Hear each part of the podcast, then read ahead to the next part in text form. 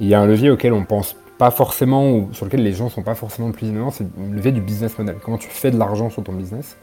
Et, euh, tu vois, je suis toujours étonné que les gens euh, l'utilisent pas forcément comme un argument de différenciation. Nous, on l'a fait en disant, ok, bah, c'est des boîtes qui vont recruter, qui vont payer.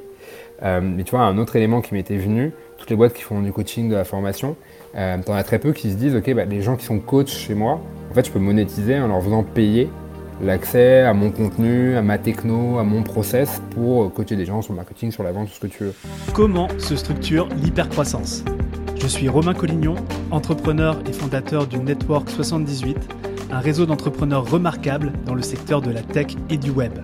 Sur Structure, je vous propose de connecter avec ces dirigeants passionnés afin de mettre un coup de projecteur sur ce qui fait en interne les raisons de leur succès. Au micro aujourd'hui, je reçois François Fillette, cofondateur et CEO d'Akimbo, l'entreprise leader de la formation Sales et Business Development de la tech. Et si je suis aussi enthousiaste à l'idée d'interviewer François, c'est qu'on va euh, évidemment parler de structuration du département sales, que ce soit de recrutement, formation, etc. On va aussi parler des différentes approches de vente en fonction des cibles, que ce soit les TPE, les startups, les grands comptes. Puis on aura aussi un, petit passage, je pense, sur le, rebranding récent euh, d'Akimbo qui euh, s'appelait avant Human School. Donc voilà, des sujets hyper cool à discuter. Et avant de démarrer, j'aimerais remercier Thomas Boutefort, que vous pouvez retrouver à l'épisode 18, qui nous a mis en relation. Et ça, c'est cool. Euh, François, merci d'être avec nous aujourd'hui. Comment tu vas? Bah écoute, très bien. Romain, je suis très heureux d'être là. Merci beaucoup pour l'invitation. Euh, donc maintenant, euh, hâte de démarrer l'interview.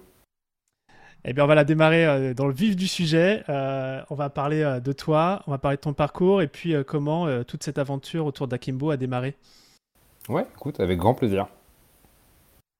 Bah écoute, Akimbo, c'est une aventure qui a démarré maintenant il y a 4 ans. Euh, ça a démarré, donc c'est pas un parking, hein, contrairement à ce que beaucoup de startups racontent. Nous, c'était pas un parking. Non, on n'a pas démarré là-dedans. On a démarré dans une cuisine à Berlin, puisque mon associé marin, euh, à ce moment-là, au moment où on réfléchissait à lancer Akimbo, euh, bossait encore en Allemagne à Berlin, et on a eu tu vois, les premières discussions dans une cuisine.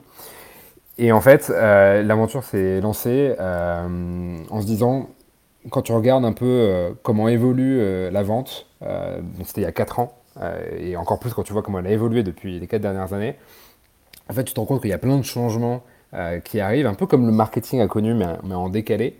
Et quand tu regardes le paysage au sens large des acteurs de la vente, donc, qui fournissent du service, de l'éducation, de la formation, du conseil, de nouveaux outils, etc., bah, on ne voyait pas beaucoup de choses changer. Et on s'est dit qu'il y a quelque chose à faire sur le sujet. Et donc c'est pour ça qu'on s'est lancé. Alors c'était une Derküche, c'est ça que ça s'est passé à Berlin. Et, euh, Exactement. Mais, du coup, vous connaissiez comment avec, euh, avec Marin euh, Vous êtes des amis de longue date ou comment s'est fait ce, ce, lien? On se connaît maintenant depuis 16 ans. ça va bientôt faire autant de temps qu'on se connaît qu'on ne se connaissait pas. donc c'est là où tu vois qu'on vieillit. Et on s'est rencontrés en terminale. On était devenus très copains à ce moment-là. On s'est toujours gardé en, vue. Et en fait, au moment où, euh, je crois que c'était fin 2017, début 2018, je commence à partir de ma précédente boîte et à réfléchir à remonter une boîte, parce que j'avais déjà monté une précédemment. Ça coïncide avec le moment auquel lui réfléchit aussi à, partir de son job. Et donc on se retrouve à l'été 2018 à commencer à réfléchir à, ça, comment est-ce qu'on peut adresser ce sujet de, l'évolution, de la révolution de la vente. Et, euh, donc décembre 2018, euh, on est tous les deux à Paris, on immatricule officiellement la société, janvier 2019, on démarre l'activité. Ok, c'est parti. Alors, qu'est-ce que, qu'est-ce que vous faites euh, chez Akimbo? Alors, nous, on se positionne comme étant spécialiste de la performance commerciale B2B. Ça veut dire quoi? Ça veut dire qu'on va accompagner euh, nos, nos, clients, donc qui sont aussi bien des individus euh, sur la partie bootcamp, école, que des entreprises. On va accompagner nos clients à mieux performer et prendre plus de plaisir dans la vente B2B. On fait que de la vente B2B, pas de vente B2C. Euh, et ça, on va le faire via différents leviers. Euh, un, c'est le levier de la formation du talent. grâce à l'école de vente qu'on a créée, on va former les futurs commerciaux B2B euh, dans la tech, mais même aussi au-delà de la tech de plus en plus. tu as le levier ensuite coaching. donc on va aller coacher des commerciaux, managers commerciaux et directeurs commerciaux. Et enfin, tu as le levier conseil. On va accompagner nos clients sur bah, des sujets qui sont très à la mode depuis quelques temps, qu'on appelle Sales Ops, Sales Operations ou Revenue euh, Operations, Revenue Enablement, etc. Euh, donc, ce sont plus des sujets de process, méthode, outils et aussi data liés aux outils. voilà, ces trois leviers qu'on va aller activer sur un scope de clients. Comme je disais, B2C c'est pour l'école et B2B c'est pour le reste des activités. Hmm. Je vais revenir un petit peu en, arrière, c'est que du coup, quand vous montez à Kimbo, il y a quand même une sacrée expérience terrain, du sales, etc. Qu'est-ce qui... c'est plus du côté de Marin, c'est plus de ton côté que vous avez apporté cette expertise initialement? C'est un, bon choix. déjà, ça renvoie au syndrome de, l'imposteur chez les cofondateurs. C'est à partir de quel moment est-ce que tu te dis que tu as le degré suffisant d'expertise pour te lancer? Euh, Et en fait, moi, je pense que c'est pas la bonne question. La bonne question, c'est est-ce que tu as une passion suffisamment forte pour ce sujet-là, pour tous les matins te lever euh, et avoir envie de faire bouger des choses, donc crée du temps, de la ressource, de l'énergie, etc. Et deux, c'est est-ce que tu as l'humilité euh, assez forte pour apprendre vite euh, et donc en fait, on s'est lancé, nous, on n'avait pas 15 ans d'expérience dans la vente. Euh, moi, j'avais monté une première boîte dans laquelle j'avais dû jouer le rôle de directeur commercial. Et en fait, c'est une boîte dans laquelle on vendait, je fais très simple, hein, mais on vendait du software à des très grands comptes, notamment dans la grande distrib. Euh, et donc, je me suis confronté, tu vois, comme une cible qui n'est pas évidente dans la vente grand compte. Donc là, j'ai compris assez vite que je n'avais pas été formé vendre et je me suis fait accompagner par un alumni de mon école qui était un ancien DIRCO au début sur comment tu euh, tu, construis ta stratégie commerciale, ton go-to-market, euh, comment tu vas construire ton plan de compte, etc. Et Marin, lui, avait été investisseur dans un fonds, enfin dans plusieurs fonds d'ailleurs en France et en Allemagne. Et en fait, il avait été exposé à la thématique en voyant des, sociétés en portefeuille qui, en fait, fonctionnaient un peu trop euh, à la one again, on va dire, donc sans trop de formalisation des process, de l'approche commerciale. Et à chaque fois, il se disait, mais en fait, il y a beaucoup mieux à faire sans doute avec lui, son esprit très analytique. Et voilà, tu vois, on a eu deux points de vue assez différents, sans avoir 15 ans d'expérience dans la vente, mais qui ont pas mal d'essayer de, de bien cerner le sujet au début qu'on pouvait adresser. Hmm, ok, très clair. Et, donc justement chez Akimbo, alors j'adore votre, votre euh, site web, euh, on en reparlera euh, tout à l'heure, mais vous formez la révolution. Je dis ça parce que je trouve que le hmm. mot Akimbo, votre site web et la révolution, tout, tout est très lié d'un point de vue graphique notamment. C'est un mot qui est très fort et moi j'adore le positionnement. Est-ce que tu pourrais nous détailler un petit peu comment là, la vente B2B, tu as dit que ça a commencé déjà il y a quelques années, mais là on est en plein dedans. pourquoi il y a une révolution qui qui est en marche là? En fait, moi j'aime bien faire une analogie, c'est de dire une comparaison euh, entre la vente B2C et la vente B2B. La vente B2C, par vulgarisation, je vais l'associer au marketing. Et en fait, quand tu regardes nous, le monde dans lequel on évolue en tant qu'individu, euh, si je fais très simple, en 20 ans, euh, modèle de distribution et de marketing du jeu vidéo, c'est passé de Micromania à Steam. Ça peut rien avoir. tu vends plus le hardware du jeu vidéo, tu vends le jeu vidéo en ligne, tu le vends avec un modèle d'abonnement, enfin, etc., etc. Et en fait, nous, individus, on est toujours plus agiles que les organisations, que les entreprises. Et donc, en fait, cette même révolution-là, elle se transpose au B2B depuis, en gros, euh, à peu près une quinzaine d'années. Et là, elle a pris un, poids encore beaucoup plus important. Euh, et c'est ce qui fait que, à la fois côté prospect, côté commercial, côté entreprise, organisation commerciale, tu as beaucoup de choses qui changent.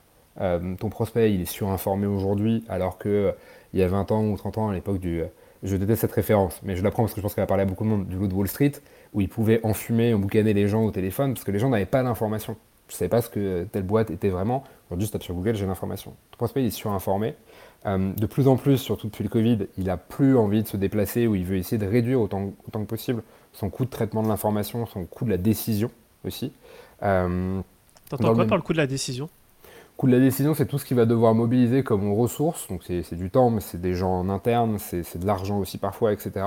qui vont l'amener à choisir un outil. Euh, et tu as un phénomène d'ailleurs, tu vois, intéressant que je pensais récemment et j'ai changé avec, avec euh, un directeur des achats là-dessus. C'est me disait de plus en plus la tendance que nous on observe, c'est que les organisations euh, non internes, le métier, donc marketing, RH, ce que tu veux, ont tendance à se conformer à l'outil plutôt que de vouloir imposer un process à l'outil et tordre l'outil pour qu'il se conforme à leur process à eux. Tu vois, ça c'est une évolution radicale, alors qu'il y a 10 ans, 15 ans ou 20 ans, la norme c'était nous on est B2B, nous on impose notre truc et vous allez faire un truc custom. Et de plus en plus tu sens cette évolution-là. Donc tu vois beaucoup de changements côté euh, acheteur, côté vendeur aussi, par définition, dans la manière dont tu dois adresser ton prospect, et côté organisation commerciale sur déjà comment est-ce que j'adresse mieux les prospects et comment est-ce que côté commercial, je les retiens, je les développe. Euh, tu vois, avec des sujets, des projets de Sales Academy qui étaient... Euh, des trucs un peu euh, obscurs, abscons euh, il y, a, il y a 20 ans. Euh, et aujourd'hui, tu vois plein de sociétés, et certains d'ailleurs de nos clients, qui disent Ok, moi, c'est une de mes grosses prios stratégiques, c'est qu'on monte la Sales Academy dans notre, organisation. Donc une Sales Academy au sein même avec les, les process spécifiques à l'organisation C'est pas un doublon par rapport à ce qu'on fait de chaque par exemple? Non, c'est des sujets sur lesquels on va accompagner hmm. des clients. Qui se disent en fait le but c'est pas de monter vois, le concurrent d'Akimbo et d'être une école au sens général du terme, c'est plutôt d'avoir une organisation en interne qui permet de concilier l'objectif de performance commerciale et de productivité commerciale avec l'objectif de rétention des talents. Euh, et il n'y a pas besoin de faire 55 000 programmes avec tu vois, un budget de 100 millions par an, 70 personnes dédiées, etc. En fait, tu peux faire une version 1 de la Sales Academy qui est très simple avec peu de moyens. Et ça, tu mettrais ça sous le chapeau du Sales Enablement ou tu mettrais, euh, ou c'est quelque chose d'à part? C'est non mais c'est une discussion quasiment avec chaque client, ça va dépendre un peu des particularités et de la culture on va dire interne. Mhm. Tu as des boîtes dans lesquelles elles vont te dire moi ma Sales Academy, elle est reliée directement à la direction commerciale. En fait, j'ai quelqu'un qui est détaché auprès du DIRCO dont c'est le job, euh, mais qui est très très intégré à la direction commerciale. Tu as d'autres boîtes dans lesquelles ça va être plutôt scindé, et ça va être en effet une partie Sales Enablement qui est un petit peu à part, qui est dans la partie revenu de l'organisation, mais un petit, peu, euh, un petit peu à part. Ça dépend beaucoup de l'organisation interne de, la société. Euh, mais tu vois, si certains veulent creuser le point, je vous invite à aller regarder ce qu'un des pionniers avait fait en France, qui est Alten. Alten avait créé son école de vente qui s'appelle Amplify. ça a été un des tout premiers à faire ça et c'est un très bon modèle, je trouve, on peut s'inspirer. Ok, très clair. Alors, tu as touché du doigt un petit peu vos, euh, vos spécificités avec Marin. Moi, j'aime beaucoup poser la question euh, dans le podcast des, des cofondateurs euh, du rôle et des responsabilités de chacun. Aujourd'hui, comment, à, travers bah, vos, vos, deux postures, vous arrivez à, à piloter la boîte, à la, à la faire croître, etc. Hmm. Sous quel scope, responsabilité? Ouais, bah, je je vais te donner, euh, des éléments de réponse, sachant que ça évolue constamment et que pour te donner un exemple, euh, je crois que c'est en tout début de semaine, on, on, a encore fait un ajustement où c'est Marin qui a récupéré un de mes sujets, donc ça peut toujours bouger. Et je pense que c'est important que ça bouge euh, en continu. En fait, on a abordé cette question de manière, je pense, un peu différente des autres exemples d'entrepreneurs qu'on voit autour de nous, dans le sens où on n'a pas cherché la complémentarité en termes de, de, rôle, de mission, etc. au début avec Marin, on a cherché la complémentarité en termes de valeur. et donc quand on s'est retrouvé à Berlin, parmi les toutes premières discussions qu'on a eues, on a eu évidemment quels sont les sujets, les enjeux qui nous intéressent, sur lesquels on voudrait euh, essayer d'apporter quelque chose. Et assez vite, il y a eu la question de quelle boîte on veut monter, euh, avec quelle valeur. Euh, et tu vois, on a commencé par travailler ça assez, assez nettement. tu vois, typiquement, on n'est pas une boîte qui veut lever des fonds. On est autofinancé, encore aujourd'hui, on le restera. Et ça, c'est un des premiers trucs qu'on s'est dit si on ne veut pas lever de fonds. Euh, et, donc, tu vois, on est passé sur ce truc-là des valeurs, on est rentré dans le détail de beaucoup de questions qui peuvent être un peu complexes euh, ou un peu touchy, un peu sensibles. Qui a le titre de CEO euh, Qui passe dans les médias? Qui sera le manager un peu référent de l'ensemble de l'équipe? Tu vois, tous ces points-là qui sont autant de points de friction dans, une association, on les a tous traités très tôt. Et en fait, c'est venu que beaucoup plus tard de se dire, OK, qui prend quoi comme sujet? Et ça, vous avez fait un travail. Alors, c'est ta précédente expérience euh, d'entrepreneur où tu t'es dit, OK, ça, c'est il faut le faire avant qu'on démarre. Euh, ou est-ce que tu t'es inspiré de, questions euh, dans des ouvrages, des, formations? Ouais, c'est une très bonne question. De mémoire, je pense que c'est nous deux, c'est Marin et moi, parce que Marin aussi, c'est sa deuxième boîte. On a chacun eu une première expérience entrepreneuriale, et donc ce point-là est venu assez naturellement de chaque côté. Euh, et euh, c'est venu aussi du fait qu'on se connaissait, je pense. Et donc on savait quelles étaient les, forces et les, travers euh, de chacun. Et après, on a complété, je pense en particulier Marin, qui est quelqu'un d'encore plus analytique et structuré que moi. on a complété par des questions qu'on a pu voir dans différents bouquins. je pense que, je, parle à sa place, mais je crois que c'était ça, notamment un des bouquins, c'était The Hard Thing About Hard Things je crois que c'est euh, notamment un des bouquins qui a servi d'inspiration. Hmm, ok, non, très clair. C'est un peu aussi euh, comme dans un mariage, le fait de, se poser les bonnes questions avant de s'engager. Euh, Exactement. et, et, c'est pas la première fois que sur le podcast, je reçois quelqu'un qui, qui a monté une boîte avec un ami d'enfance ou quelqu'un qu'on connaît depuis longtemps. Et souvent, tu vois, les, valeurs, elles sont, elles sont déjà cochées si on se connaît depuis longtemps et qu'on a hmm. gardé une relation au bout de 16 ans, c'est qu'il y, a quand même une ADN commun. Ouais, mais c'est vrai, mais tu vois, c'est marrant parce que, à contrario, pour avoir fait l'expérience, avoir des amis qui bossent avec toi comme salarié, ça, je referai plus jamais. On l'a fait une fois et je referai plus jamais. Et ça, c'est une connerie. Mais c'est marrant, tu vois, alors que c'est, entre guillemets, tu as juste le statut qui change, mais c'est vraiment beaucoup plus que le statut qui change. C'est mm. beaucoup plus compliqué, je trouve, en tant que salarié. Mm. Ok, eh ben, écoute, super inspirant. Euh, je te propose de rentrer un petit peu dans le, cœur structure de, l'échange que j'aimerais avoir avec toi. Euh, première question, peut-être un peu basique pour toi, mais euh, ça va faire du bien, je pense, de, retapisser le, terrain d'un département sales en termes de structuration. Est-ce que tu pourrais nous partager alors je sais que les, boîtes peuvent être différentes et des modalités différentes, mais si tu prenais une boîte classique, un département sales qui dépote, qui envoie, à quoi ça ressemble en termes d'équipe, d'orgas, euh, d'outils aussi peut-être Si tu peux nous hmm. mapper un département sales ça quoi ouais, bah, je vais reprendre tes précautions d'usage sur. ça dépend beaucoup des boîtes, des business, des segments que tu vas adresser, de la vente transactionnelle, de la vente très grand compte.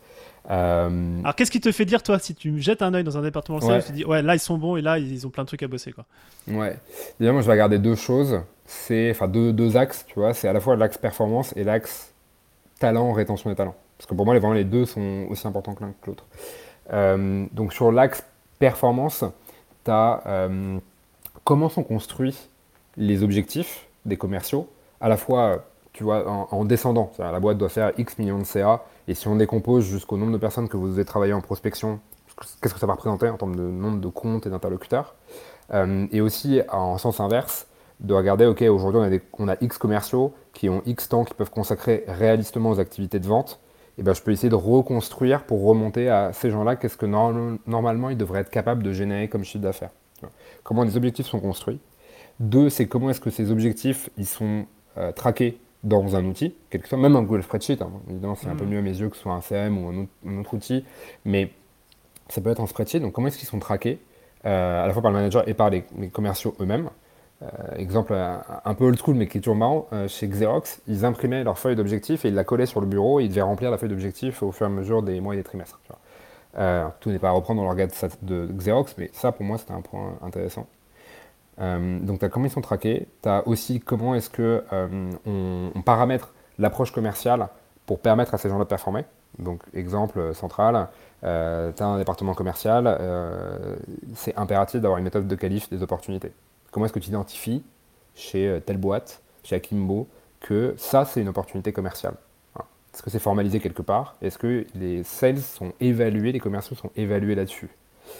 Donc, tu vois, c'est l'axe performance. évaluer sur l'utilisation d'un script, par exemple, euh, ou d'une méthode de, qualification Ouais, euh, par exemple. C'est qu'en fait, ils la connaissent, mais au-delà qu'ils la connaissent, c'est le fait qu'ils l'utilisent et qu'ils soient capables de l'utiliser mm, pour, eux, ça leur apporte un bénéfice. Qui est euh, une méthode de qualif, c'est très sympa d'en avoir une, tu vois, médic ou n'importe laquelle. En, tant que tel, ça sert à rien. ça ne sert que parce que toi, tu l'as adapté, tu l'utilises pour que ça te permette de dire, ok, ça, c'est une opportunité commerciale, il faut que j'y passe du temps. A contrario, ça n'en est pas une. Il n'y a pas d'échéance, il n'y a pas tellement de budget, d'éléments de budget partagés. Euh, je vois pas d'enjeu clair sur lequel cranter.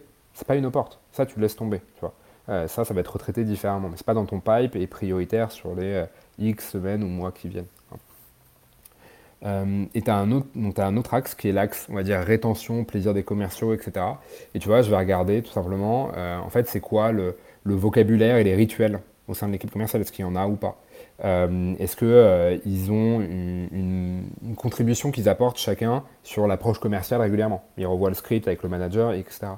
Euh, et ça, pour moi, les deux sont aussi importants que l'un que l'autre. Et assez vite, tu peux dire est-ce qu'une organisation commerciale, elle est à minima saine et, mature, voire performante tout ce que tu me partages ici, j'ai l'impression que tu mets ça sur un chapeau de mécanique. Parce que de ce que j'entends, c'est en gros, ils font le travail, c'est-à-dire euh, euh, en termes de performance, euh, le job est fait, mais c'est pas que dans la pensée.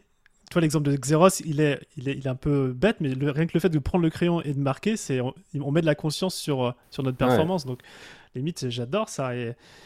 Ouais, tu touches un point très juste. Qui est, en fait, dans la vente, tu as aussi une grosse tradition d'oralité parce que c'est des métiers de relationnel, etc. Et je nie pas du tout que ce soit des métiers où tu as du relationnel humain. Et c'est pour ça que 95% des commerciaux vont dans la vente et ça reste un des plaisirs immenses de ce métier.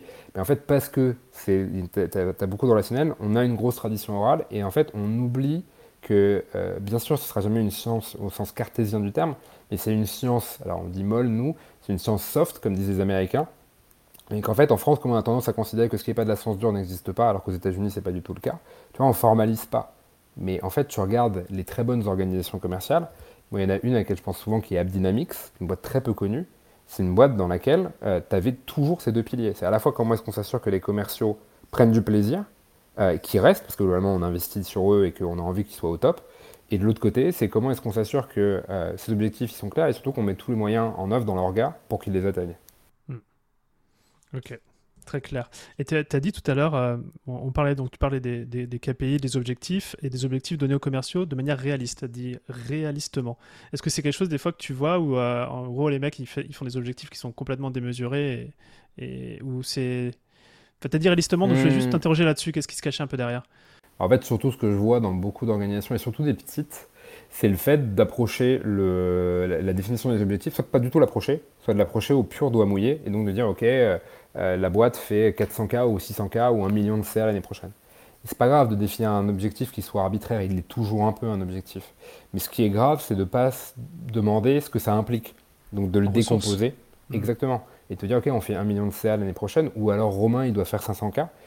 Mais ça veut dire quoi pour Romain en fait? C'est-à-dire qu'il doit générer combien de deals signés, combien de portes, combien de R1, combien de conversations, combien de contacts à travailler en inbound, en outbound, en entrant, en sortant? Tu vois, les gens ne font pas cet effort-là.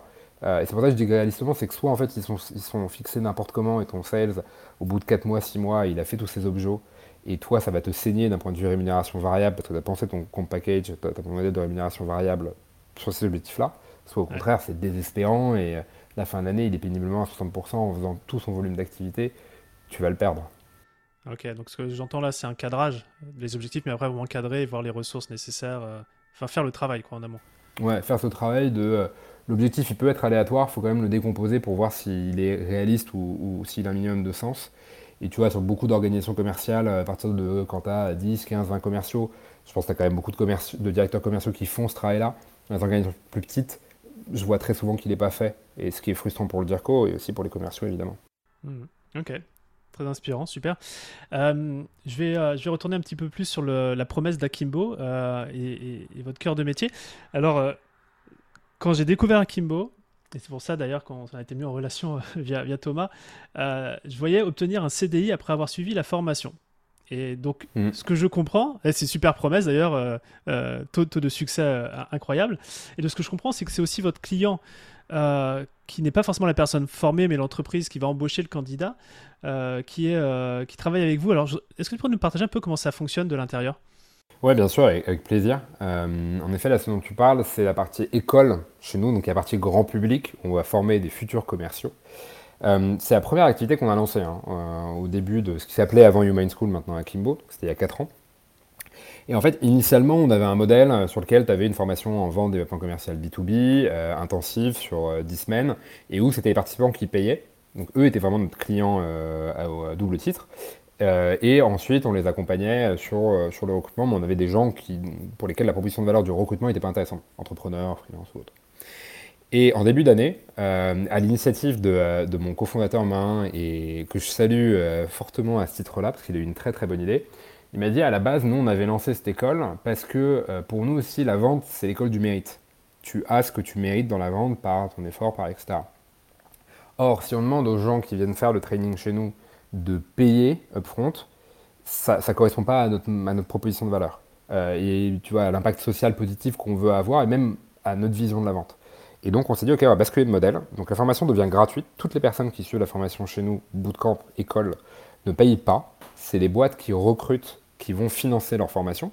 Donc vis-à-vis d'elles, on a un modèle comme un cabinet de recrutement. Donc elles payent mhm. pour recruter des gens chez nous, avec une proposition de valeur qui est quand même rien à voir, puisque nous, on les a en formation pendant trois mois sur des vrais projets, ils font euh, des vrais calls, des vrais meetings clients, etc. Donc on sait assez bien les évaluer. Et ensuite, ils vont rejoindre une boîte euh, partenaire. Hein. Donc notre client, il est double. C'est des gens qu'on a en formation, parce que eux, c'est hyper important, nos Akimbers, qu'ils prennent plaisir, euh, qu'ils performent, et que eux nous partage du feedback sur comment on peut s'améliorer. C'est aussi évidemment les entreprises partenaires qui, bah, parce qu'elles payent chez nous, elles attendent un service avec de l'information, de la data sur les gens qu'elles vont recruter, etc. etc. Ok, ben, écoute, euh, dédicace à Mara alors pour cette brillante idée. Clairement, c'est un modèle qui est en fait assez révolutionnaire parce que tu vois, ça coûte zéro. C'est pas une commission qu'on prend sur ton salaire quand tu es placé, ça ne te coûte zéro. et c'est un modèle qu'on n'a pas vu beaucoup en Europe, je crois qu'il existe en Suède dans une école de dev mais qu'on a vu très très peu pour l'instant. Mais du, mais du coup, euh, est-ce que les, euh, les Akimber, euh, quand ils postulent chez vous pour faire la formation, vous les sélectionnez aussi en, entrée? Ouais, ouais, tu as une assez grosse sélection qui est faite, puisque entre les candidatures qu'on reçoit et nous, les gens qu'on va déclarer comme admin dans la formation, tu as moins de 7% de, de conversion. Hmm. Donc tu vois, ça reste vraiment faible, mais c'est volontaire. C'est qu'en fait, pour nous, voilà, la sélectivité, elle est hyper importante parce qu'on ne va pas se voiler la face. C'est un programme qui est intensif sur 10 semaines. Donc nous, en fait, il y a des prérequis qu'on doit avoir chez les Akimbers. Alors c'est quoi des prérequis Tu pourrais nous en partager? Bah ouais, t'en as, en as un par exemple qui peut paraître tout bête mais qui est extrêmement discriminant et en fait nous en trois mois on n'aura pas le temps de le corriger. C'est le fait que les gens aient plutôt une bonne maîtrise de la langue française à l'écrit comme à l'oral. C'est bête, ça paraît évident mais t'as beaucoup de gens, un certain nombre de gens qui ne l'ont pas. Et en fait ça le problème c'est qu'en trois mois tu, on va pas le corriger parce que c'est des années et des années euh, derrière d'accumulation d'erreurs. Euh, je parle de la langue française. Hein. Euh, et donc ça, on ne pourra pas le corriger. Donc tu vois, ça fait partie des prérequis. Après, on n'a pas de prérequis de diplôme ou d'expérience professionnelle. C'est pas ça qui m'intéresse. Euh, c'est plus des prérequis, on va dire, de soft skills. On se dit, ok, ça, tu les as, donc tu as déjà une base sur laquelle on peut capitaliser. Et est-ce qu'il y a le mindset? Parce que le mindset aussi, en trois mois, c'est chaud à changer. Est-ce que vous, regardez un petit peu comment les gens, voilà, euh, est-ce qu'ils ont de la ressource? Est-ce qu'ils ils vont de l'avant? Enfin, tu vois Ouais, ça, on les teste pas mal pendant les entretiens, entre les entretiens. On a un process de recrutement qui est, de sélection, pardon, qui est équivalent au process de recrutement d'une boîte. Ils candidatent, on les rappelle dans la foulée euh, pendant un call improvisé de 15 minutes, on repasse sur les éléments de candidature, on les invite à un entretien RH de 45 minutes, on leur fait passer un test de cognitif en ligne, ils ont une simulation sales de 45 minutes. C'est quoi le test que vous faites? On le fait avec Goshaba, c'est un test en fait de, qui va mesurer tes appétences euh, tes aptitudes, pardon, pour être précis. C'est un test cognitif qui mesure tes aptitudes sur les soft skills. Et après, on les invite à une simulation commerciale pendant 45 minutes. Et c'est au terme de ce process où on dit si tu es admis ou pas. Donc tu vois, c'est assez lourd et sélectif. C'est quasiment un process de recrutement pour une boîte. Ouais, ouais. Et 7%, donc euh, est-ce que, est que vous, vous initiez du marketing pour euh, faire entrer des gens dans le pipe ou comment vous faites ouais. Tu as un gros, gros boulot euh, qui ne s'arrête pas et qui va faire que s'accentuer, mais je pense au cours des prochains mois, qui est globalement, euh, si on veut atteindre nos objectifs, faut, faut, ouais, voilà, exactement, faut que tu génères les candidatures. Ça se fait par plein de canaux différents. Euh, tu as du référencement naturel sur lequel on a beaucoup travaillé, parce qu'on a créé beaucoup de contenu. Enfin, il y en a encore pas mal qui vont arriver. Mais ah, ils sont géniaux. Hein. Mon directeur commercial, je l'ai ah mis dessus. J'ai dit, il faut que tu ailles lire tout, tout, le, tout, le, blog là. et eh ben écoute, dans ce cas-là, je peux dédicacer Main et surtout FX, François-Xavier et, et, Orima qui ont travaillé dessus, qui travaillent dessus. Euh, tu as du contenu qui a été créé, donc du SEO, tu as de l'événementiel qu'on fait très souvent, tu as du partenariat institutionnel avec des acteurs type Pôle emploi qui sont incontournables dans, dans la reconversion. Euh, ouais, tu as, plein de canaux différents par lesquels tu es obligé de passer. C'est un gros, gros boulot d'arriver à mmh. sélectionner assez de candidatures pour n'en retenir que 7% et te dire que tu as tes 15, 20, 25 à Kimbers sur la session. Et derrière, vous avez aussi en parallèle, euh, j'imagine, un pipe pour, euh, pour vos clients chez qui vous placez les, les Akimber Ouais, exactement. Alors on a, en fait, toutes les sociétés qui vont recruter chez nous, elles signent une convention de partenariat et elles deviennent partenaires officiellement d'Akimbo. Ça, tu en as 250 à date, un, petit peu plus que ça. C'est plus Marin qui sera à jour que moi, mais je sais qu'on est au-delà des 250 maintenant partenaires, donc qui ont signé la convention. Euh, et au sein de ces 250, à chaque fois qu'on a une session, en amont de cette session, on va les réactiver et dire ah bah salut Romain, on a une session là euh, d'Akimbers qui va démarrer euh, le mois prochain. Euh, est-ce que toi, tu es en phase de recrutement en ce moment? Est-ce que ça t'intéresserait de recevoir des profils? Donc là, sur les 250, tu vas en avoir 70, 80, 100 qui vont dire Bah ouais, ça tombe bien, en ce moment, nous, on a une vague de recrutement. et à partir de ce moment-là, quand la, séance, la session pardon, démarre, on va leur partager des profils pour des premiers entretiens. Ah, génial.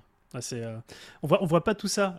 et d'ailleurs, c'est l'objet du, du, podcast Structure quand, quand, on est sur le site, mais c'est une super machine que vous avez mis en place, en place derrière. Euh, écoute, merci, je transmettrai à qui de droit euh, et Et en fait, tu as la structure et par rapport aux gens qui nous écoutent, tu as aussi tu as une bonne réflexion sur le business model. Et Marin a eu une bonne approche en disant en fait, tu peux te différencier par plein de leviers.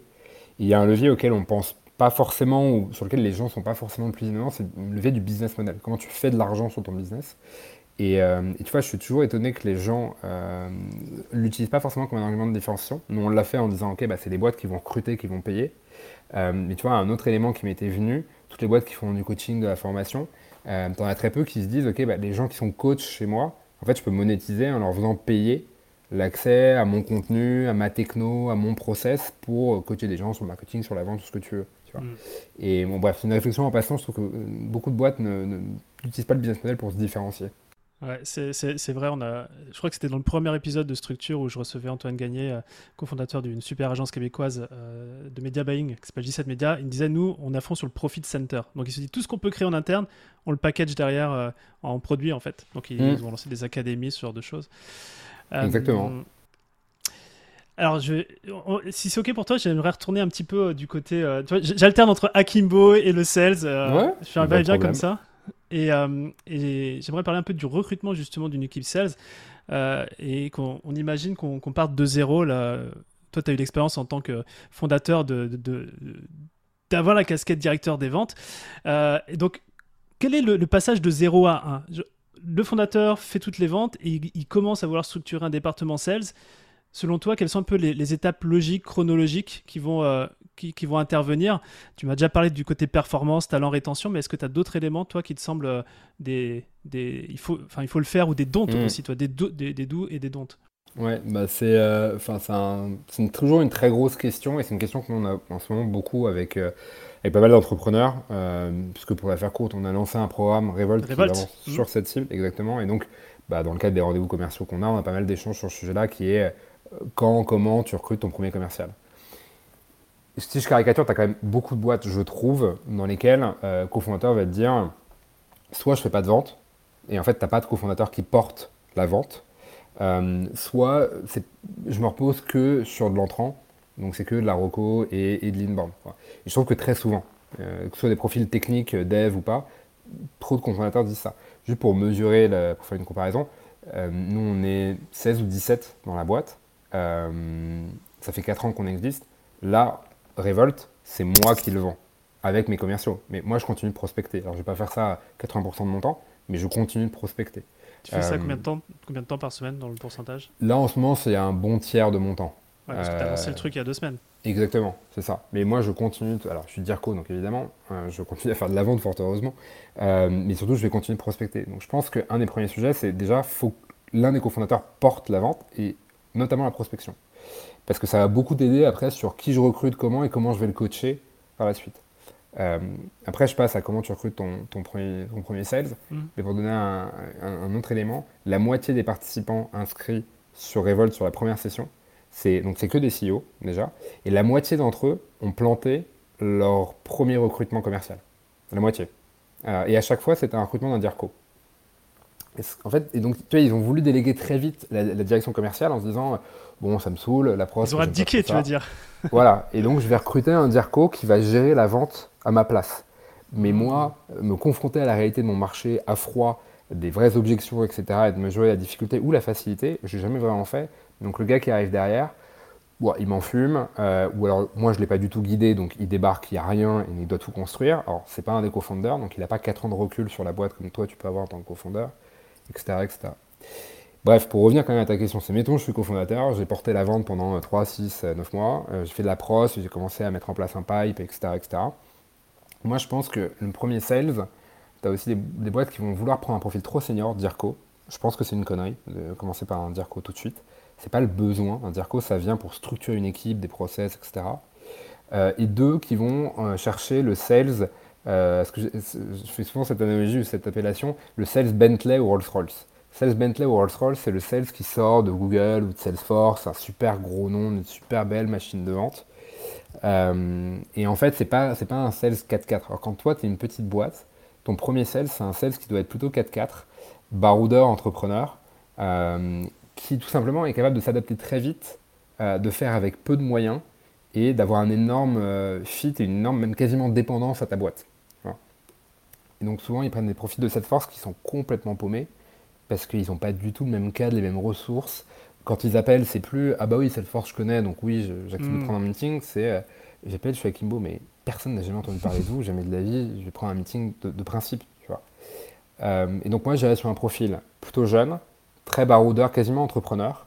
Plutôt jeune, c'est quoi, entre 20 20 25 Ouais, c'est ça. Après, tu as des gens qui diront peut-être c'est idiot de donner un âge, mais ouais, c'est plutôt un profil jeune. Genre première expérience euh, ça peut, deuxième expérience Ça peut. Moi, il y a un exemple que je donne souvent, et donc je, je fais une dédicace, c'est à Dimitri Dugne, qui est maintenant devenu directeur général de, de Glady, qui s'appelait avant WidowGift. Il a rejoint WidowGift, s'appelait Glady, euh, WidowGift à l'époque, comme premier sales, euh, tout juste sorti d'école. Et bah voilà, le parcours de Dimitri, c'est X années plus tard. Euh, Gladys, c'est une boîte qui a cartonné, qui s'est fait racheter par Sodexo. Et il est devenu DG de la boîte. Et il a commencé mm. vraiment comme tout premier sales. Et c'est vraiment l'incarnation pour moi du sales, tu vois, entrepreneur baroudeur, qui a su faire beaucoup avec peu. Euh, et qui avait un énorme fit et une, un énorme commit vis-à-vis de, de, la boîte. Et moi, je partirais plus sur ce genre de profil-là. Et après, c'est des gens euh, ils ont pu faire école de commerce, ils ont pu faire un autre background. Pour moi, ça n'a absolument aucune, euh, aucune espèce d'importance. Je trouve que ce qui a plus d'importance, c'est les stages ou les expériences. À quel point est-ce qu'ils ont cherché à avoir les mains dans le cambouis euh, et, tu vois, à se confronter à une réalité du terrain. Hmm. D'où le 4x4 Exactement. Euh, c'est marrant parce que moi je parle de MacGyver. Mais je pense que dans le dans l'approche, tu vois, c'est un peu touche à tout. Et justement, genre le Sales 4.4, pour toi, il va aller faire la prospection, il va aller faire aussi euh, de la compte exécutive. Va... Est-ce qu'il va toucher à tous les rôles ou il a quand même déjà un peu spécifié?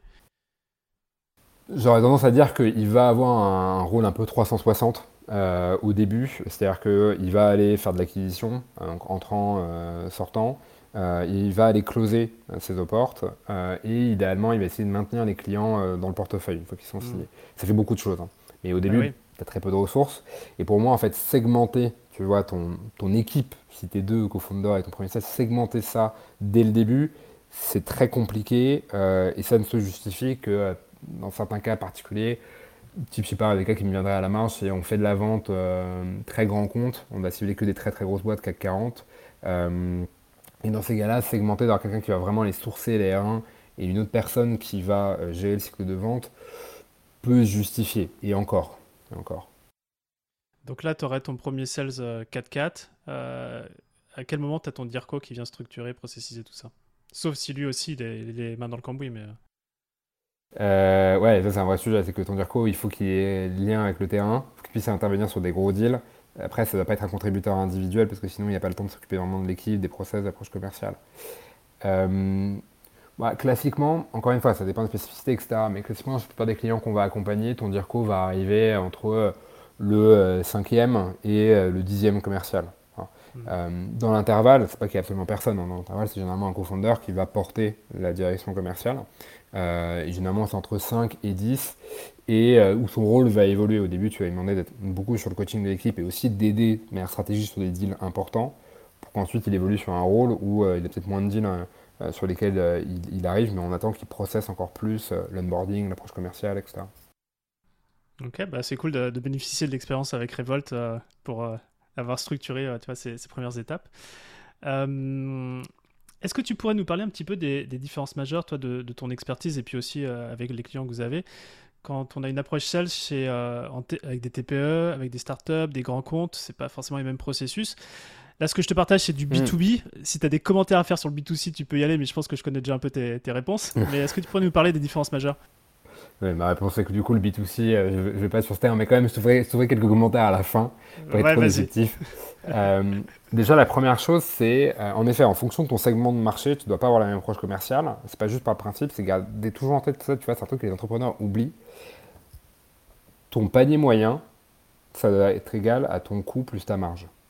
Et en fait, tu as trop d'entrepreneurs. Je leur pose deux questions simples. C'est, c'est quoi ton, ta, durée de, vente en moyenne? Combien de temps tu mets à closer un nouveau, un nouveau prospect euh, en moyenne? À combien tu le closes? Donc, tu as des gens qui vont dire, bah voilà, moi, j'ai, euh, ça me prend entre 6 et 8 mois, et sur le panier moyen, je suis à 20K. Ah ouais, la vache, ça fait pas beaucoup quand même. Parce que tu enlèves tes coûts, donc on va dire que tu, pas, tu fais un taux de marge, euh, premier niveau de marge, tu es à 50%, donc il te reste 10K. 10K pour, en gros, il faut aussi rémunérer ton sales, et puis qu'il faut qu'il reste de la marge dans l'organisation. Tu vois, tu es sur un, hmm. panier moyen qui est assez bas. Donc hmm. gardez toujours en tête, mon panier moyen, c'est mon CAC plus ma marge. Pourquoi je te dis ça? C'est qu'en fait, dans l'approche commerciale que je vais mettre en place, il faut justement que je garde ça en tête. Si je fais de la vente transactionnelle TPE professionnelle, euh, donc je suis sur des paniers moyens qui sont à 5, 10, 15, 20 euros par mois, donc une centaine d'euros à l'année ou 200 euros à l'année, euh, faut que j'ai un modèle dans lequel mon coût d'acquisition client il soit par définition bas. Euh, et donc ça veut dire quoi? Ça veut dire que ok, faut que je réfléchisse à une approche commerciale où mon, acquisition me coûte peu cher. Donc par exemple, aller privilégier euh, autant que possible du self-service. exemple, tu vas sur le site de Doctolib, je vais vérifier avant de dire ça quand même, tu as une vidéo de 20 minutes de démo de la plateforme de Doctolib. Pour que en fait, la personne, tu vois, s'évangélise elle-même. Exactement. En revanche, si tu es sur de la vente grand compte et ça te prend 12 mois à closer et tu es à 100, 200, 300, 400 k de, de panier moyen, Évidemment, tu ne mets pas en place la même approche commerciale, tu as des notions typiquement de euh, il faut modéliser le ROI, qu'il puisse en parler en interne pour présentation aux decision makers, enfin, etc., etc. Alors quel serait ton conseil, toi, si justement de ton, euh, de ton équation panier moyen, euh, CAC plus marge, tu sens que tu n'es pas dans les clous, tu vois? C'est quoi C'est augmenter le panier moyen, ça résout tout Ou c'est raccourcir le, le, cycle de vente? Sur quel levier tu jouerais? Ouais. Bah, en fait, tu as trois paramètres dans l'équation. Bon, la marge. Euh, en fait, tu as deux manières de voir la marge. Soit tu es une boîte euh, avec du financement externe, ce qui n'est pas notre cas, mm. ce qui n'est pas ce que mm. j'encourage, je préfère les boîtes autofinancées. Dans ces cas-là, si tu es autofinancé, bon, tu ne touches pas ta marge. Si tu es euh, financé de, de l'equity, ok, tu peux te moquer de la marge. Bref, je mets ça de côté. Après, en effet, c'est soit tu te dis, ok, mon panier moyen il est trop faible, et donc ça, ça invite à t'interroger sur quelle est ma proposition de valeur, quelle est ma différenciation, comment je suis perçu aussi par mon client. Euh, donc tu peux retravailler ton panier moyen, sachant que honnêtement, euh, sur le prix, pour moi, il n'y a pas de règle euh, universelle si ce n'est le doigt mouillé. C'est-à-dire qu'au début, j'annonce 100, à un autre client, j'annonce 200, à un autre client, j'annonce 300, et par effet de tâtonnement, je vais découvrir ce qu'on appelle en économie l'élasticité prix de la demande. C'est un truc que tu découvres, c'est pas un truc que tu sais, bon Dieu, oui, bien sûr, le CRM, comme il y a cette force HubSpot, ben, un CRM, par définition, c'est que 20 euros par mois ou que 50 euros par mois par user. Ben, non, des CRM qui coûtent beaucoup plus cher, d'autres beaucoup moins cher. Euh, et après, tu as le sujet de ton coût d'acquisition. Et ça, je trouve que. En fait, ça, soulève plein de sujets derrière. C'est ton cycle de vente, il est très long. Quand tu creuses un peu pourquoi il est très long, ah, bah parce qu'en fait, j'ai passé beaucoup de temps à euh, essayer de faire rentrer un deal qui n'est pas une porte. Ok, pourquoi? Parce qu'en fait, j'ai pas bien qualifié. C'est-à-dire pas bien qualifié. Euh, bah en fait, Parce que j'ai pas imprimé ma feuille, euh, tu vois. Ouais, par exemple. Euh, mais en fait, je me suis rendu compte, bah non, oui, il n'y avait pas tellement d'enjeux sur lesquels j'ai cranté. Donc oui, ça a pris des mois et des mois et des mois. Parce qu'en fait, fondamentalement, Romain, non, le fait de pas avoir un CRM propre et, bien intégré, c'est pas un pain. Parce qu'aujourd'hui, il a, il a 5 clients, où il n'y a même pas d'autres commerciales. tu vois, et tu soulèves plein de sujets mm. sur comment je peux réduire ma durée de cycle de vente. Et sur lesquels, en fait, tu as plein de choses à faire. Mm. Ok. Donc euh, super, et en fonction de ça, effectivement, tu peux adapter euh, généralement euh, à qui tu vends. l'équation, elle, peut être la même, et au sein de l'équation, bah, tu, peux, tu peux varier, ça c'est chouette. Mais le B2C, on en parle ou on n'en parle pas? Ouais, je t'avais dit en effet que je te, ferais quelques commentaires. mais en fait, en B2C, le, point commun, c'est que pour moi, tu dois garder la même logique qui est ton panier moyen, le prix auquel tu vends, c'est ton coût d'acquisition plus ta marge. Après, je dirais peut-être que euh, les, ressorts que tu vas utiliser, notamment sur le, sur le coût d'acquisition, vont être, différents. Euh, typiquement, aujourd'hui, d'essayer de, réduire ton coût, on va dire au tout début du, cycle de vente, sur le coût juste de génération de l'oport, donc en prospection par exemple, euh, c'est un levier qui est un peu compliqué. Je te donne un exemple, la RGPD fait que moi, si je t'appelle sur ton téléphone portable, je peux arriver à trouver le numéro, mais en fait, comme c'est ton téléphone portable perso, et je t'appelle pour des motifs perso, pas professionnels, en fait, ma marge de, manœuvre, elle est très très faible. Tu vois. Donc aujourd'hui, je trouve que sur le B2C, tu es beaucoup plus contraint euh, en amont sur le début du cycle de vente. Euh, et sur le reste du cycle de vente, je ne vais pas trop sur ces sujets-là parce qu'en fait, tu vas faire appel à des rationnels ou à des notions, justement pas rationnelles, à des notions, des critères qui sont pas rationnels, pas professionnels et que je trouve beaucoup plus difficiles à, maîtriser. Euh, un exemple? Ouais, c'est un exemple un peu caricatural, mais que je prends souvent. C'est quand tu vas vendre une voiture. Euh, quand tu vas vendre une voiture, tu as beaucoup de notions euh, que je trouve être très, très. Au-delà de subjectif, parce y a toujours du subjectif dans la vente, mais en fait qui sont très incontrôlables euh, et sur lesquels tu as, en fait beaucoup, beaucoup d'aléas. ouais, c'est vendre une bagnole, bah, en fait, tu veux vendre une voiture, n'importe laquelle, Renault, ce que tu veux. Et en fait, tu es extrêmement dépendant du fait que la personne en face de toi elle va évoluer dans sa réflexion, dans sa décision, de manière parfois très aléatoire, très très rapide, parce qu'elle n'a pas la contrainte de l'organisation de l'entreprise derrière. Euh, quand tu vois, moi, un directeur des achats qui du jour au lendemain te dit Mais non, mais en fait, euh, euh, moi, je, change complètement de, sujet, c'est plus du tout mon sujet, le CRM, etc. Bien sûr que ça peut arriver, mais c'est quand même beaucoup plus rare, surtout sur des grands comptes. là où en fait, quelqu'un peut dire du jour au lendemain Bah non, discussion interne, pas tellement rationnelle, etc. on arrête tout. La belle, la belle-mère qui aime pas la marque de la voiture, et puis voilà, c'est fini, quoi. Ouais. Alors, tu vois, encore une fois, tu as des gens qui vont me dire, ouais, mais tu as toujours des leviers, tu dois mapper ton compte comme sur un compte, la grand-mère, la femme. Bien sûr, il y a des leviers qui sont communs, je dis pas le contraire. En fait, c'est sur le côté aléatoire et sur les, sur les, les, contraintes juridiques que tu as sur la vente B2C qui font que voilà, c'est pas un sujet sur lequel nous on va. Ok, non, très clair, mais c'est bien d'avoir aussi du coup mappé un peu les, les, différences. Il y a un dernier sujet que j'aimerais aborder avec toi, qui, qui est un sujet qui, qui, nous concerne nous dans la boîte, c'est le changement de marque. On est en train de faire un rebranding et mhm. j'ai pu, j'ai pu constater, parce que je, je vous suis depuis pas mal de temps, euh, que bah, c'était Human School avant. Euh, depuis quelques mois, c'est Akimbo qui, je trouve, vraiment énergétiquement, euh, tu vois, la posture Akimbo me parle énormément et tout, tout, est hyper cohérent. Donc j'aurais deux questions à te poser. La première, c'est pourquoi stratégiquement vous avez changé de nom Et la deuxième, c'est une fois que vous avez changé de nom, le branding était validé, qu'est-ce que vous avez mis en place pour communiquer, organiser cette nouvelle marque Parce que ça prend du temps quand même? Carrément, ouais, c'est un, très très gros sujet, c'est toujours un sujet aujourd'hui, hein. tu vois, plusieurs mois après le changement de nom. D'accord, ok. Euh, déjà, je vais en profiter pour remercier deux personnes. La première, c'est Main, donc mon associé, c'est lui qui a eu l'idée de ce nom-là, qui a eu, honnêtement eu un peu un éclair de génie, parce que tous les jours, euh, je me dis que je suis content non seulement du nom et de l'identité, donc je le remercie pour ça.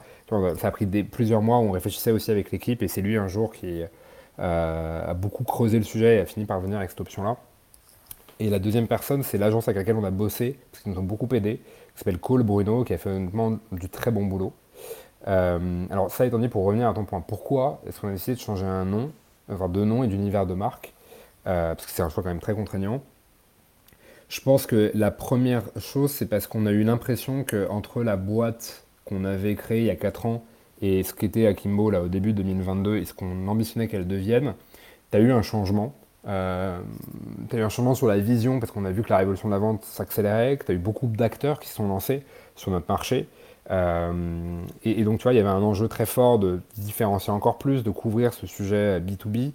Euh, et je pense aussi d'avoir une marque assez forte pour fédérer la communauté qu'on avait commencé à constituer. Et en fait, on trouvait que Human School, parce que tu avais School dans le nom, parce que le nom n'avait pas assez réfléchi à la, à la symbolique.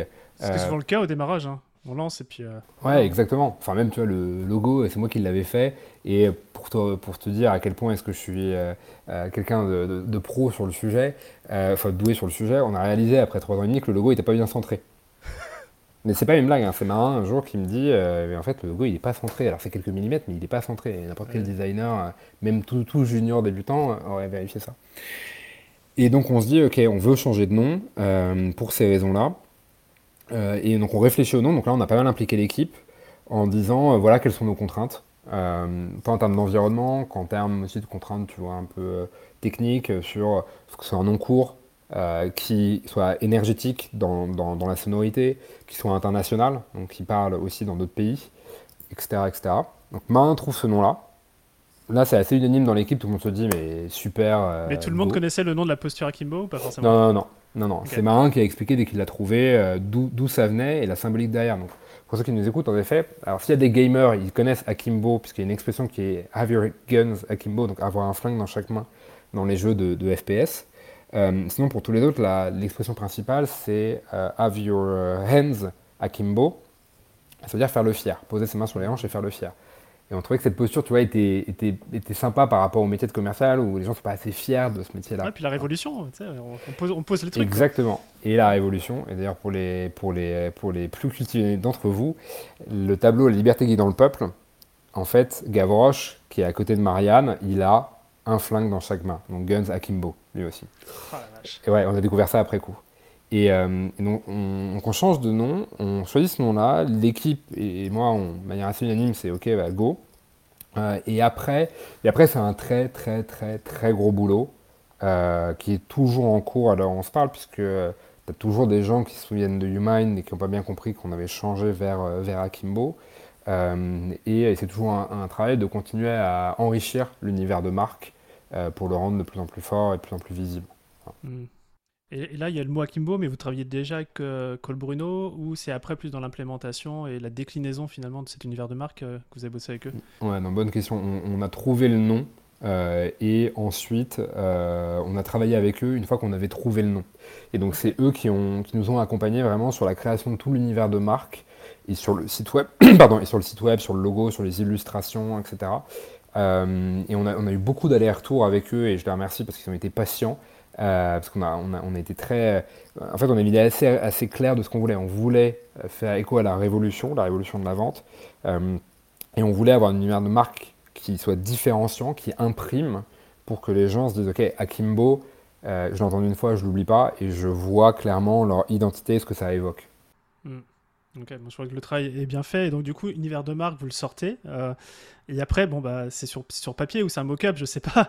Et euh, quel, est le temps entre vous avez l'univers de marque prêt et on déploie et on fait connaître à tout le monde que ça y est, ça a changé?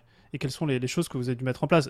typiquement, sur ton LinkedIn, ou je sais plus si c'est le LinkedIn d'Akimbo, c'est écrit Ex-Human School. Bon, ça, c'est un des trucs qu'on fait. Mais il y a tellement de choses. Qu'est-ce que. Ouais, t'as tellement de choses. En fait, euh, une fois que c'est acté, donc Marin a fait un process euh, où il a interviewé différentes agences euh, qui pourraient, avec lesquelles on aurait pu bosser, avec un cahier des charges très précis, etc. On a fini par valider Cole Bruno. À ce moment-là, on a avec eux construit, essayé de lister tous les sujets. Ça a été un travail collaboratif avec eux, avec nous, mais avec nous, l'équipe au sens large. T'as as des, vraiment, des centaines de trucs auxquels tu dois penser. Changer en effet ton titre sur LinkedIn euh, faire une redirection, tendance un site web vers le nouveau, euh, changer le nom de tes drives, changer le nom aussi de certains documents euh, où la marque Human School était mentionnée. Enfin, tu avais plein de trucs divers et variés. donc ça, Marin a fait un énorme boulot là-dessus avec l'agence. et en gros, je pense que ça nous a pris un peu moins de trois mois euh, de, euh, je, ne sais pas si c'est tout faire, parce que tu oublies toujours un peu des trucs, mais de faire, on va dire 80 ou 85% de ce qu'on devait faire, ça a dû prendre 3 mois. Et on a du coup après fait un événement de lancement. c'est ce que je te demandais. Vous avez invité les Akimber, vous avez fait quoi Ouais, on a invité les Akimber, nos sales coach, euh, des clients, des partenaires aussi. On a fait un, on a fait un très gros et très bel événement dans un bar qu'on avait privatisé, enfin dans un endroit qu'on avait privatisé dans le 11e. donc je sais pas, tu as eu 50, 200 personnes, un truc comme ça pour annoncer euh, le changement de marque, le changement d'univers. Et on l'a lié aussi avec le changement de modèle sur le bootcamp. Euh, C'est-à-dire qu'au même moment, on a annoncé, et je pense que c'est important, c'est quand tu changes de marque et d'environnement de marque, il faut aussi que tu accompagnes ça en termes d'évolution de l'offre. Ça ne veut pas dire tout changer, tout révolutionner, mais tu vois, de, de dire en fait, c'est un changement de marque et d'environnement qui se traduit par aussi une manière différente d'approcher notre marché, nos clients, etc. Ouais. Puis vous témoignez aussi l'ambition, j'ai le sentiment que là, au moins, on pose les choses pour montrer où est-ce qu'on va. Quoi. Ouais, avec ce modèle-là, l'idée, c'est de se dire, bah, demain, tu vois, il n'y a plus de barrière pour euh, accueillir des gens dans notre bootcamp, dans notre école. Il n'y a plus cette barrière du prix. Euh, maintenant, ça va être simplement, euh, on va dire, les prérequis de base, comme je te disais tout à l'heure, et, l'envie, la détermination. et donc là, on colle bien avec ce message de l'impact social positif. La boîte, d'ailleurs, a rejoint, enfin, Future Education, qui est le nom de la structure juridique, a rejoint Économie sociale et solidaire. Euh, donc tu vois, on, est dans cette démarche-là euh, et on se dit, ok, ça correspond plus à, ce qu'on voulait véhiculer euh, avec, la vente qui pour nous est l'école du mérite. Ok, superbe. Bah, merci pour ce partage behind the scenes. J'ai l'impression d'avoir été une petite souris dans, dans le déploiement de la nouvelle marque, c'est génial. Écoute avec plaisir. Deux petites questions pour, pour terminer cet échange. Un premier qui est vraiment le stack d'outils sales que soit vous utilisez vous et j'imagine aussi que vous recommandez à, à, vos Akimber. tu pourrais nous en citer quelques-uns? Alors, je vais donner celle que nous, on utilise, nous, sachant que après celle qu'on peut recommander peut changer un peu. Okay. Je t'expliquerai rapidement pourquoi. Sur la partie de data, euh, on va utiliser différents outils. On va utiliser nomination, en particulier lorsqu'on a des, prospects, des comptes, euh, grands comptes. Euh, LinkedIn Sales Nav, sinon sur l'ensemble des autres cibles. avec aussi Asgard. Asgard, c'est un outil qui nous permet en fait d'avoir des, bases de prospects euh, qui sont construites à partir de signaux faibles d'achat, typiquement des offres de recrutement euh, qui sont postées par exemple. Mmh. Euh, et on enrichit énorme nettoie la donnée avec Drop Contact et Casper. C'est pour la partie data. Sur la partie CRM, on est sur HubSpot. et même maintenant sur la, sur la, partie SEP, donc plateforme de prospection, on utilise un peu à la marge l'Emlist, mais sinon on est passé intégralement sur HubSpot. Sur la VOIP, donc les calls qu'on fait notamment en prospection, on est sur AirCall. Sur la visio, on est sur euh, Zoom avec un bot euh, qui vient enregistrer les, meetings et les analyser. Ah ouais, et comment ça se passe l'analyse? En fait, c'est un bot qui est connecté à ton, à ton Zoom et qui, donc, qui apparaît comme un participant ton Zoom et qui va du coup enregistrer et permettre d'analyser euh, le meeting commercial que tu as fait. Donc après, moi, ça me permet de savoir combien de temps j'ai parlé, combien le prospect a parlé, de quel sujet on a parlé, etc. Ok, ça va analyser le texte et faire un, champ sémantique, des trucs. Non, non, non, pas encore. Ça, tu as, des super outils qui permettent de faire ça. Euh, je pense à Mojo euh, en France, qui permet de faire de l'analyse sémantique de tes calls. et donc ça qui est intéressant que nous n'utilise pas pour nous pour l'instant. on a Notion qu'on utilise plus sur la base de connaissances et pour le Sales Playbook. Airtable pour stocker une partie de la data client en complément du CRM. Et nos decks, on les fait sur, enfin nos decks propositions commerciales, présentation commerciale, sur Keynote et sur Canva. Ok. Et sur ça, client, ça peut un peu évoluer. Tu vois, on a des clients qui sont sur Salesforce et on n'a pas du tout vocation à les faire partir de HubSpot parce que euh, c'est pas pertinent qu'ils partent de, Salesforce. Euh, donc à la marge, ils peuvent utiliser d'autres outils. Euh, et aussi en fonction on va dire, du degré de développement, tu vois, sur les outils de SEP, par exemple, plateforme de prospection, une boîte qui est très structurée, ça va être plus pertinent qu'aller sur des outils type Salesloft, Outreach ou Groove que HubSpot ou Lemonist. Ouais, ok. Super, génial. La toute dernière question que j'avais pour toi, c'est une question, on va se projeter dans le futur. Euh, j'aimerais que tu imagines que je débarque dans les, bureaux d'Akimbo dans un an avec une bouteille de champagne et, autant de, coupettes euh, pour trinquer que, que, d'Akimber présent. J'espère que vous ne serez pas 200, mais on verra. je voudrais juste que tu me dises, écoute, euh, on va trinquer et tu me dises à quoi spécifiquement on trinque en l'honneur d'Akimbo. Hmm. Je pense que la première chose, c'est on trinque au fait que ça peut paraître, c'est pas forcément un objectif en soi, mais quand même, l'équipe est grandie, que les gens qui sont là, tu vois, je pense depuis le début, je pense à Pauline, je pense à Maxime, euh, ou les gens qui nous ont rejoints, Gauthier, etc., qui soient tous là, heureux d'être là, encore plus qu'aujourd'hui. Euh, ça, ça me rendrait particulièrement fier. Et l'autre chose, évidemment, qui est plus d'un point de vue euh, business, activité, c'est qu'on on soit reconnu encore plus qu'aujourd'hui pour la qualité de, de, nos services, de nos programmes, et qu'on ait rendu l'offre encore plus scalable. C'est un des gros sujets pour nous, on fait du service. C'est comment est-ce que quand tu fais du service, conseil, formation, etc., tu passes sur des business models qui sont plus récurrents, plus proches de l'abonnement. Et ça qui est un gros sujet pour nous, ça offre de la visibilité, ça trouve de, de, de la scalabilité. Vous avez déjà des, petites pistes, des petites idées? On, a déjà des, on a déjà des petites idées, des petites pistes euh, qu'on a commencé à mettre en œuvre et d'autres qui vont venir plutôt sur 2023. Ok, bon, on, fera un champagne avec une deuxième interview alors. eh bien écoute, ce sera avec grand plaisir. Surtout si tu ramènes du champagne pour 200 personnes, ce sera bien reçu. J'ai pas dit ça, merde, c'est enregistré. ok, eh ben, écoute, merci François pour, euh, pour tout ce partage euh, d'expérience. Merci à toi Romain. C'était génial, génial. Moi, je repars, tu vois, avec un modèle, un business model qui est hyper inspirant, une expertise sales que j'ai simplement effleuré avec toi. On aurait pu tellement rentrer dans le vif du sujet. Et puis, et puis le, voilà, le retour sur votre rebranding qui, euh, qui est à titre personnel. Euh, j'ai pris plein de petites notes, donc euh, merci. Ah bah écoute, super. Ravi que ça ait pu être utile. J'espère que c'est utile aussi pour tous ceux qui nous écoutent. Évidemment, évidemment. Euh, et bien, je te dis à, à très bientôt. Salut François. Salut Romain, à très bientôt. Bravo, vous avez écouté cet épisode de Structure jusqu'au bout. J'espère que mon guest du jour et ses partages vous ont plu. Si c'est le cas, un petit commentaire sympa avec le fameux 5 étoiles sur votre plateforme podcast préférée, ça serait vraiment top.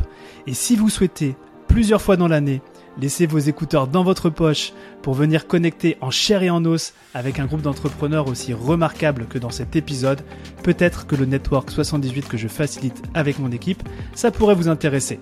Pour le savoir, envoyez-moi simplement un email à structure.romaincollignon.com et on se fera un plaisir de connecter.